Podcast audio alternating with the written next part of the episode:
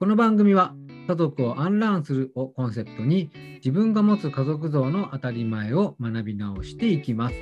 カーペットの上ってスリッパ脱いで上がるよねみたいな身近な価値観の違いからたくさんの大人と共に暮らしながら子育てしてるというような新しい家族の在り方まで。そして世界の家族ってどんな風なの？とか江戸時代の家族ってやっぱり家父長制だったの？というような家族の歴史など。知っているようでよく知らない家族像を探りながら我が家をいい関係にするためのヒントを学ぶ番組です。パーソナリティは NPO 法人ただいま代表の三木智有とネオファミリースタイル学キュレーター雲野千尋です。ちいさんよろしくお願いします。よろしくお願いします。はい。では、えっ、とね、前回のあのカウンセラーの、えー高橋大地さんの、えーはい、収録から、ちょっとね時間が経ちまして、はい今回はちょっとね、新しいところからですね、えーはい今までと違った感じで本を読みながら一緒に進めていこうっていうようなですけれども、はい。えっと、今日はですね、家族って何だろうっていうことを社会的な視点からちょっと考えていきたいなというふうに思っています。ということで、えーこの問いから始める家族社会学という本ですね、そういう本があるんですが、そちらをですね、ちいさんと一緒に読み解いていきたいと思っています。でですね、えっと、この本を一緒に読んでいこうと提案してくれたのはね、えっと、もうちいさんだったんですけれども、はい、なんでこの本を題材に選んだのか、ちょっとだけ教えてもらってもいいですか？はい。あの家族に関する本ということを調べていくと、あのたくさん出ているのは間違いないんですけれども、うん、えー、と私がこの自分で家族というあの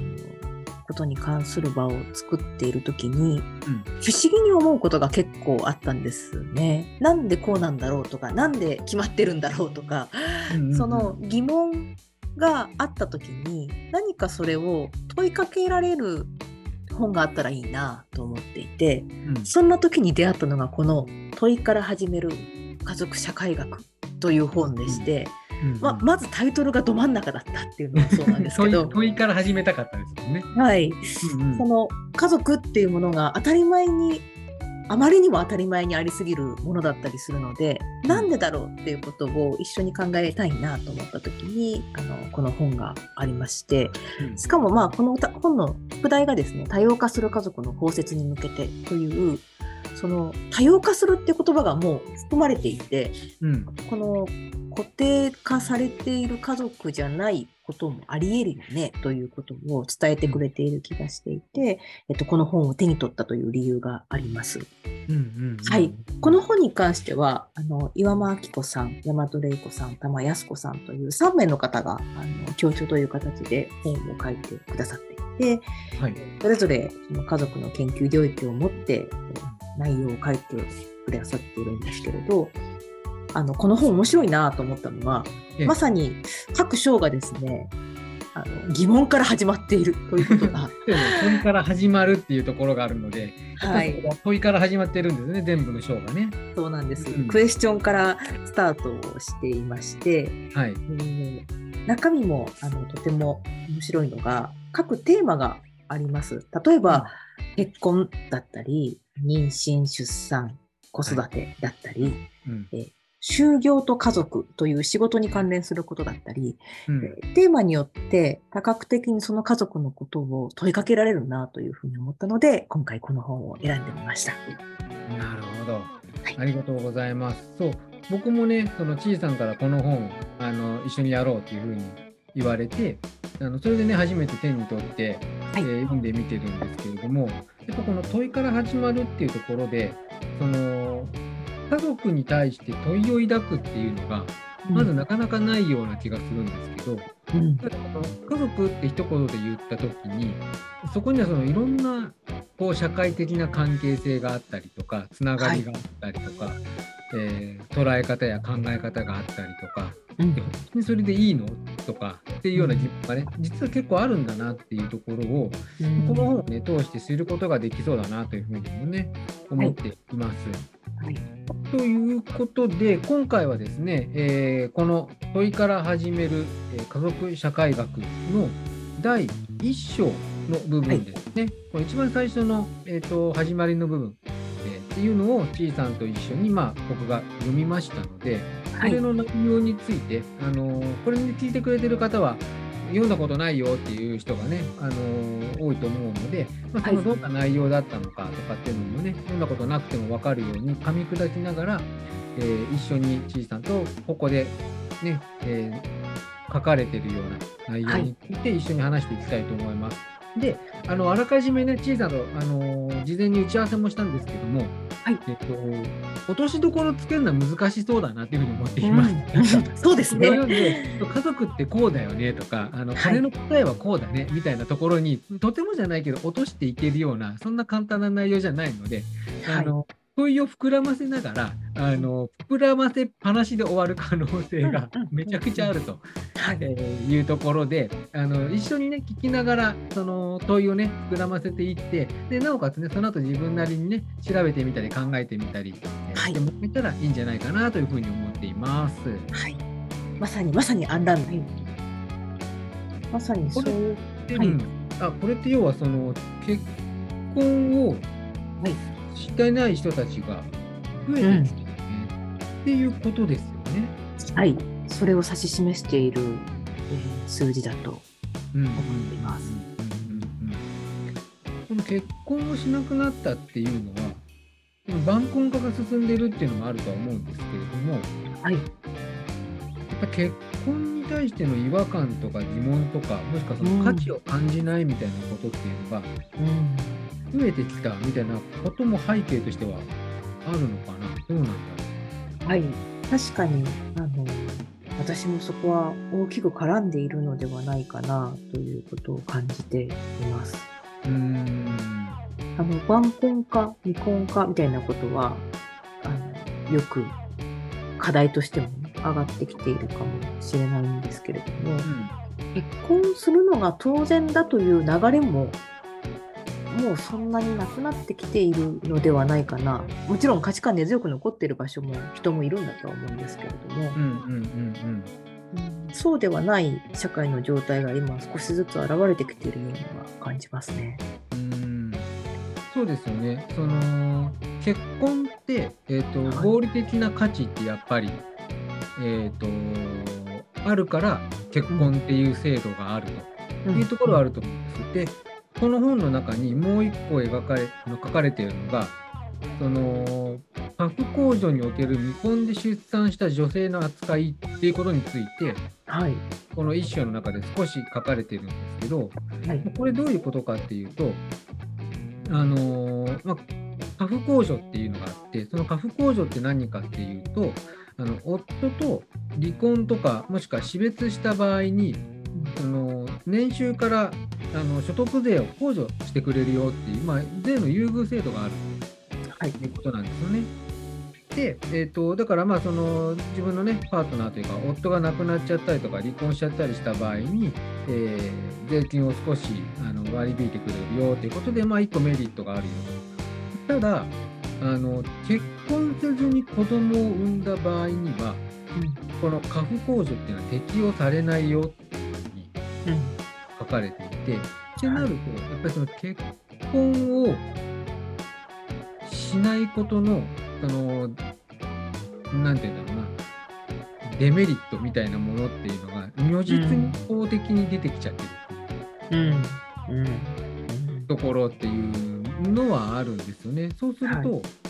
その結婚をしないっていうことの中に一つ事実婚で生活するみたいなこともあると思うんですけど、はい、じゃあその事実婚で生活をするっていうことのを選びたい人たちっていうのは、うん、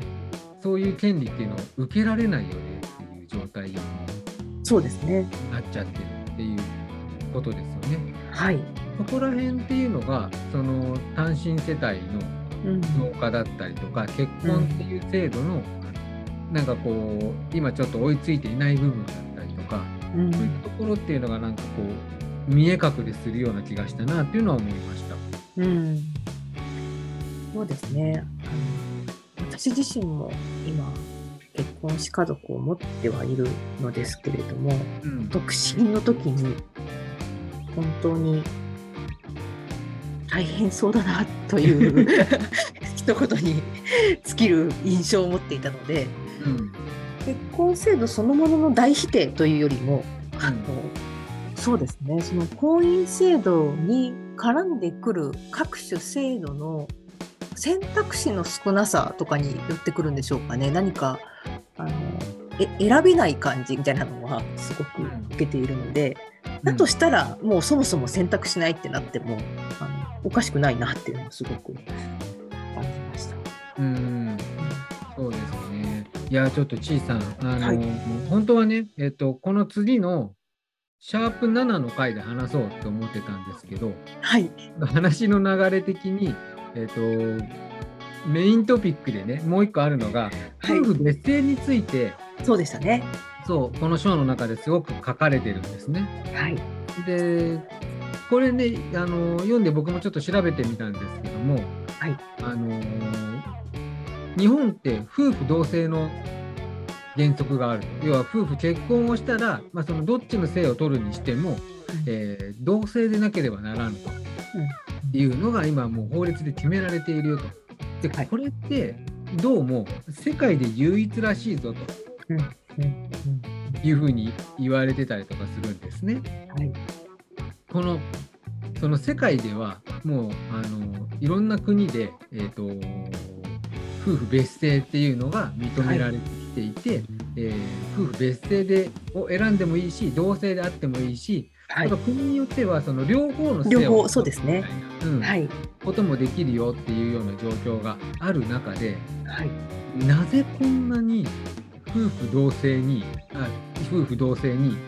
こだわるのか。で夫婦同姓って男性側にはあんまり、そこのデメリットがピンとこないんですよ。だって何も変わらない。そうですよね。自分のそのはい姓を名乗ってくれるわけですもんね。名乗ってくれてああ、なんか結婚してこの人はうちの嫁になったんだな、みたいなうんうんうん感じだと思うんですよ、多分、ね。はい。感じてたとしても、でもそれに対して一方、女性側も、まあ、うんもしかしたらね、古い価値価値観でも、その感情の中では、もしかしたらその夫と同じ性になることを喜びと思う人もいるとは思うんですが、はいまあ、その感情は別として、とにかく手続きがめちゃくちゃ大変っていうのが。やっぱりあるとそのもうクレジットカードからその仕事関係のなんちゃらやったり名刺だったりとかもうあらゆる手続きであの名字を変えていくの。でそこをあの手続き漏れしたがために後で超面倒なことになったみたいな話もよく聞くんですよ。うん。うん。なんて面倒くさい制度をその日本,、日本がね世界で唯一、なぜこんなに残してるんだみたいな、本当ですね。うん、はありますよね。はい。この夫婦別姓をめぐる動きに関して、あの、あの、どどのアンケートだったか、すいません、ちょっと今パッと出てきていないんですけれども、うん。少なくとも、あの、今の20代、30代、40代は圧倒的に別姓賛成の方々がの声は結構大きいというデータはあのを目にしたことがあってうんうん。確かにその反対する理由がないなってなんか改めて思っていて、あの本当に先ほどの言葉と重複しちゃうんですけど選択肢だなって思うんですよね。そのどっちかがあってどっちかを選びたい人がどちらかを選んだらいいという選択肢が用意されてないっていうのはあの、うん。一女性としてはすごく違和感があるなーってすごく思っているので、何かそういったこの制度がアップデートされていないみたいなこともあのもしかしたらその家族を形成するとか世帯を形成する時のなんて言うんでしょう重々しさというか、えっ、と選択しない挙動になっても全然おかしくないよなっていうのはやっぱりすごく感じます。うんそうですよね。これをそのなんでその夫婦の選択的別姓を取り入れないのかと。うんこんなにかたくなに取り入れないのは一体何でなんだろうっていうのをうん僕もこの本を読んでいてすごく疑問に感じたんですけれども、まあ、その中の一つのそのヒントというかそして、は一言ここに書かれているのがその国家にとって望ましい家族の形があるっていうふうに一言書かれてるんですね。はい。そうでじゃあその国家にとって望ましい家族の形って何なんだろうっていうのをちょっと思って、まあ、調べてみたんですけど、まあ、はっきりとは書いてないんですよどこにもね。はい。はっきりとは書いてないんですけどただその管理のしやすさみたいなところは一つあるだろうなと。うん。家で管理できるようになるんで。はい。うん、そこら辺はあるだろうなっていうところとで実際にその夫婦の、えの別姓っていうのを取り入れようというような動きっていうのは実際にあってはい。でそれをね、あの2020年に、あの閣議決定したその第5次男女共同参画基本計画っていうのがあって、はい。でそこで選択的夫婦別姓っていうのを取り入れようとしていたのに、あのギリギリ削除されたっていうことがちょっと前にあった。2020年だから本当にちょっと前です、最近ですよね。はい。つい最近です。これちょっとね、はい当時も話題になったと思うんですけども、はいそれなんでその直前になって削除されたのかっていうと、一部の政治家の人たちが、その家族の絆とか一体感が不安定になるとか、うんこの氏ですよね、あの性のはい。安定性が損なわれる、安定性ってなんだと思うんですけど、安定性が損なわれる、うん。そして旧姓の通称利用をあの、はい。拡大すべきと。ではその別姓にするんじゃなくて、旧姓でもいいようにしたらいいじゃんみたいな、あくまで同姓にししてほしいというっていう理由があると。いや、これはでもね、やっぱりもうもうすごい思うんですよ。もうおじさんが政治家やってっから、こういうことになるんだと思うんですよね。もう本当にし全員、全員、おっさんっていうかもうほぼおじいちゃんだから、こんなこと言っていいのかな。全員おじいちゃんだから、こんなこと言うんだろうなっていうのは、ものすごく思うわけですよ。うんここの、なんていうんだろうな、その多様性の、なんかこう、遅れみたいなところが、うんこういうところ、その家族の絆とか一体感、多分家族の絆とか一体感を大事にしてこなかった人たちが、うん。ここを大事だから、うん。あの決定にしちゃダメよっていうような発想になるんだろうなっていううのん。を思うと、まあ、悲しいというか、うん。そういうことじゃないじゃんっていううんのを、うん。なんかね、調べててすごい感じたところなんですよね。うんいや本当にそうですよね。その先ほどもあの話に挙げたこの変わってきている状況とその制度のつなぎ目みたいなところが、はい、私もすごく気になっていてどれぐらいその現実の家族の状況が今の制度や、まあ、そういったものルールみたいなところと重なっているんだろうかみたいなところはこの夫婦別姓の動き一つとってもうんこの危機としている感じみたいなのを感じると何かこの家族の多様さみたいなところがどうしてもこう前に進まないみたいな感触はすごくあのこのつい最近もそのあの2020年の話を聞いて聞いてなお動きの遅さみたいなところがうん。だったりしますよね本当に。いや、そうですね。はい、すごくすごくそう思います。うん。なんかこう、そこら辺の動きの遅さっていうのも確かにあるし、でじゃあ実際にあの夫婦別姓にした時になんかデメリットってあんのかなと。うん。うん。いうのでん。まあ、メリットとしてはやっぱり手続きが楽になるだったりとか、はい。まあ、あの自分のその氏姓っていうのをまあうん名乗り続けることができるよねだったうんりでそれが選択できればどっちでもいいんだからなおいいじゃんっていううん。のがあると思うんですが、じゃあそのうん夫婦別姓のデメリットってなんだっていうのを調べた時に、まあ、3つぐらいあってあの、まあ、大したデメリットじゃないと思うんですが1つは法律上の不死関係が生じなくなると。うん。これをね嫌がる男性はもしかしたらいるかもしれないなとはちょっと思ったんですけど、はいまあ、何も手続きしない場合、まあ、当然っちゃ当然ですけど子供は母親の戸籍に入るわけですよね。はいで母親の姓を名乗るのが一般的になる。うんってなった時にその父父親としてのアイデンティティの不在感みたいなものがうん生じる人も中にはいるかもしれない。そのすごく嫌な言い方をすればその生まれた子が自分の子であるといううん確証が男性って得られなかったですよね。女性は絶対得られるじゃないですか。自分で産んでるから。そうですね。はい。でもその男性は自分で産むせいではないのでうん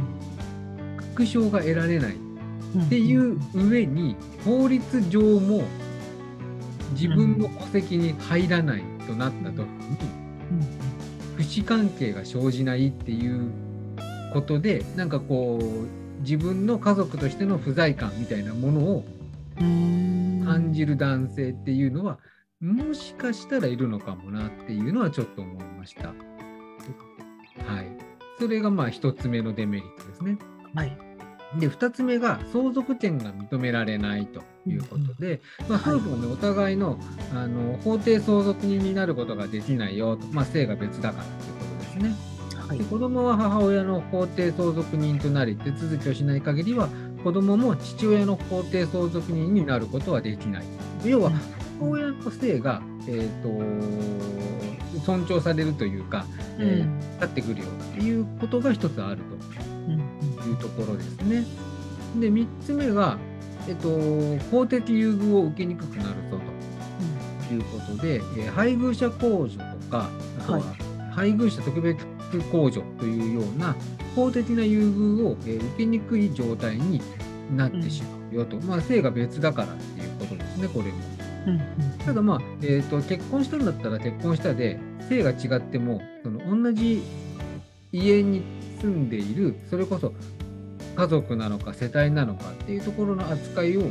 できるようにすればいいっていうだけの話なので、そうですよね。ここら辺はせあの制度を整えていけばうんどうにかなるだろうというところなんですが、うんただこのデメリットを並べてみたときにあの1番目のデメリット不死関係が生じないでも言ったんですがはい。その要は父親としてのうん権威権威っていう言い方が正しいかどうかわかんないですけどはい。立場なのか権威みたいなものがうんなくなった気がするんじゃなくなるような気がするんじゃないのかなってうん。ちょっと思ったんです。これに反対してる人たちがね。なるほど。そう。制度で守られなくなるわけです。ね父親であるっていうのを自分でアピールしていかなくちゃいけなくなるわけですよね。はい、そうですよね。いやアピールしていく。同性になったってアピールするだと思うんですけどアピールというか責任を果たせよっていうね行動、うん普段の生活とか行動の中で自分が父親であるんだっていううん。態度をうん家族なり周りなりに示していけば何の問題もないはずなんですが、はい。確かに。法律上でそこの担保がなくなるよってなった時にうん。うんうんその父親ってなかなかその父親スイッチが入んないとか自覚がないとかって言われると思うんですけど、うんそこがさらに大きくなるというか、なんかこう受け入れられてない感みたいなものをうん感じる人もいるのかなっていうのはちょっと思いました。なるほど。すごい、そうか、その戸籍に入るかどうかで、関係性が変わり得るんじゃないかってことですね。うんなるほど。そうなんかよく聞く話ではい。大して子育てもしてこなかったはい。くせにくせにとか言っちゃっていいのかな、はい子育てもしてこなかったのにはい。いざ離婚になるってなった時に子供の親権はうん俺にくれっていう父親が結構多かったりする。うんうんうんうん。だからはずーっと育児にちゃんと携わってきた母親にしてみたらびっくりなわけですよ。嘘でしょと。そうですね。どうどうしてって思いますよね、きっと。うんその気持ちは僕にはよくわからないんですが、はい。よくわからないんですが、うんなんかそのそれに近いものを感じる。その、うん。うん、うんうんその法的な担保がなくなるっていうことが、うん。うんなんかすごく、うん、自分の権威が貶められたような感じを受けるのかなっていうよううなん。気がして、だからこそ夫婦別姓に反対するんじゃないか。うーん。すごくでもあれですね。あの現まあでもそうですねその世代によってしまうのでしょうかねこの考え方は。うん何かその自分に属すものであるっていう考え方があるっていうことですよね。あそうそうそうというそうそうものが。そうそうそう。うん。あこまあ子供というものに限らず妻というものも含めてね。うん。そうですよね。うん。あの前々回にミキさんがあのお話ししてくださったその家父長制というところとも紐づいていくのだと思うんですけれども、そのまあ家父長制みたいなものってまだもちろんあの継承している場所もある一方やっぱりそれがもうほどかれている場所やほどかれているマインドを持っている世代もとても増えてきている中で、うん。うんなんかその全員がおしなべてアップデートした方がいいとは決して思わないんですけれど、うん。このアップデートしている人としてない人が一緒に手を結ぼうとするとすごく難しいですよねこの部分っていうのが。夫婦別姓もまさにそうだなって思っていて。当然俺の性の下に入ってくれという人と私は私で性を持ちたいって思う人が組み合わさろうとするとそこの互いの理解から始まるよなと思うのでうんななんて遠い道なんだってすごくちょっと思ったりはしました。多いですよね。そのはいに多分その自分の家にうん入ってくるみたいなうん感覚に優位性を感じるんだろうなと思う。だから嫁ってそうじゃない、そういうことじゃないですか。そうですね。うちの嫁に来てくれないかみたいな。なんかそういうのがかっこよかった時代もあったと思うんです。なんかはい、確かにそうかもしれないですね。あったと思うんですけど、もし夫婦別姓が選択でねできるようになった時に、嫁に来てくれないか結婚をするが嫁にはいかんみたいな。そうですね。はい、そうそうなってくると思いますよね。なので何かその言葉もどんどん変わっていった方がいいですよね。うんきっとその嫁とか旦那うんみたいな言葉も、そうですね。はい主人とかもそうかもしれないんですけれど、実際の関係性とその言葉が実態として合ってるみたいなことはすごく気になるな。あのここ最近本当に気になるなと思うので、いいですね。はい。あれですね、その今の、えー、と言葉の実態と、まあ、そこの示すものの意味、もうん言葉の持ってる枠組みみたいなところですね。はい。っていうのが、えー、とやっぱりここの本の第一章の中にも、はい。語られた部分かなと思いますので、じゃあちょっと次回、その点から始めてみましょう。はい。では、えー、とちょっとねあの問いを広げっぱなしにはなっているんですが、はいえーこれでシャープ6ですね家族をアンランする終わって、えー次回また引き続き話を続けていきたいと思います。ではありがとうございます。ありがとうございます。